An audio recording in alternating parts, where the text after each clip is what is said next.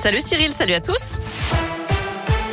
À la une, l'État est prêt à prendre des mesures de protection face à la flambée des prix à la pompe, des prix qui atteignent des records en ce moment.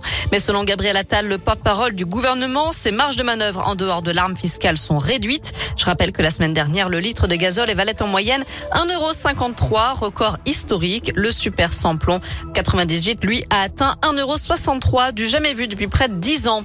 À l'issue du Conseil des ministres, Gabriel Attal est revenu aussi sur l'épidémie de Covid. Un désarmement sanitaire serait plus que le risque de reprise de l'épidémie n'est pas négligeable selon lui. Un peu plus tôt ce matin, Olivier Véran, le ministre de la Santé, a rappelé l'importance de rester vigilant. Nous n'avons pas encore éradiqué le virus, dit-il. Par conséquent, le gouvernement veut prolonger l'état d'urgence jusqu'à l'été prochain et donc se donner la possibilité de recourir au pass sanitaire jusqu'au mois de juillet au lieu de mi-novembre. Le projet de loi a été présenté ce matin en Conseil des ministres. Dans l'actu aussi, Xavier Bertrand débute sa campagne dans la région. Le président des Hauts-de-France, candidat à la présidentielle de 2022, organise une réunion publique demain soir à Oyonnax dans l'Ain. Il sera aux côtés du député Damien Abad.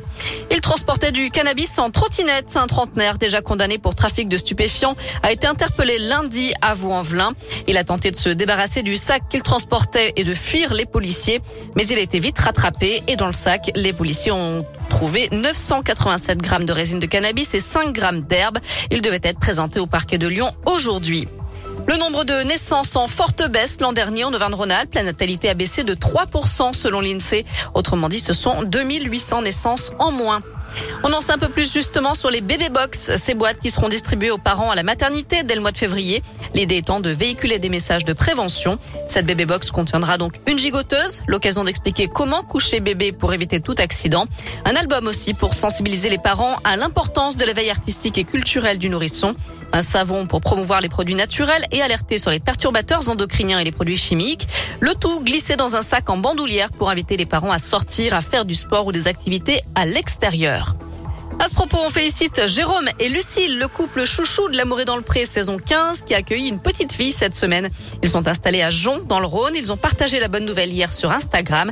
On ignore pour le moment comment s'appelle le bébé, mais on leur souhaite bien sûr tous nos voeux de bonheur. Enfin, vous n'arrivez plus à publier de photos, les comptes de vos amis sont inaccessibles.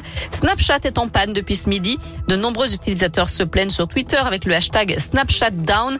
Décidément, il y a quelques jours, ce sont les services de Facebook qui étaient en panne et ce matin, de nombreux sites internet étaient aussi inaccessibles à cause d'une panne sur l'hébergeur OVH. Rien ne va plus sur le net. Vous surfez trop sur internet. C'est un peu ça. Côté météo pour cet après-midi, là par contre tout va bien. Pas de pluie à l'horizon, au contraire, un beau soleil, du ciel bleu, tout ce qu'on aime à cette saison et températures qui varient entre 12 et 16 degrés pour les maximales.